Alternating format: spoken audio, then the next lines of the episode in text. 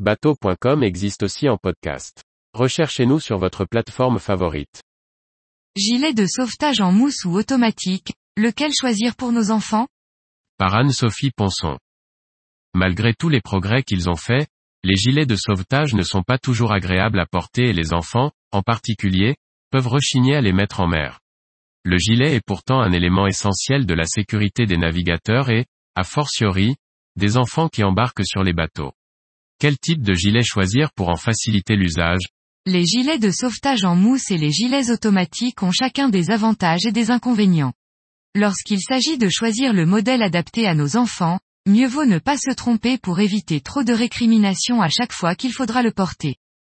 Côté gilet automatique, on peut citer comme principal avantage leur encombrement minimal qui leur permet de se faire un peu plus oublier et de tenir moins chaud. Cependant, ils ont plusieurs inconvénients, tout d'abord un prix plus élevé que leur homologue en mousse. Ensuite, la révision périodique obligatoire pour être certain qu'ils se gonflent le jour J par ailleurs, leur système de fermeture est généralement plus difficile à maîtriser pour un enfant. Enfin, il leur arrive de se gonfler au mauvais moment. Une bonne éclaboussure lors d'un transfert en annexe, un environnement trop humide, des embruns un peu trop mouillés. Bref, mieux vaut savoir les replier et acheter des cartouches de rechange au cas où. Certains enfants ont peur que leur gilet se gonfle de manière impromptue et refusent de le porter.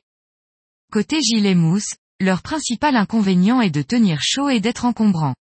Ce n'est pas nécessairement un inconvénient quand on navigue dans des contrées plutôt fraîches, mais sur la route des alizés, ça peut compter. Pour les avantages, on notera qu'ils sont plutôt simples à enfiler pour un enfant, amortissent lors des chutes sur le pont par exemple, ne nécessitent qu'un entretien minimal et un investissement financier raisonnable. Leur couleur éclatante permet aussi de repérer beaucoup plus facilement les enfants sur l'eau et à la plage.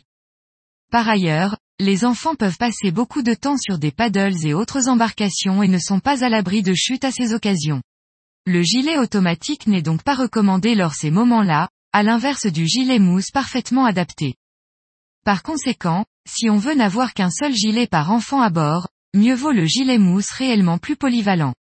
Si on peut avoir deux gilets, un de chaque type permet de répondre à des besoins différents, gilet mousse pour les activités nautiques et les transferts en annexe, gilet automatique pour les longues navigations.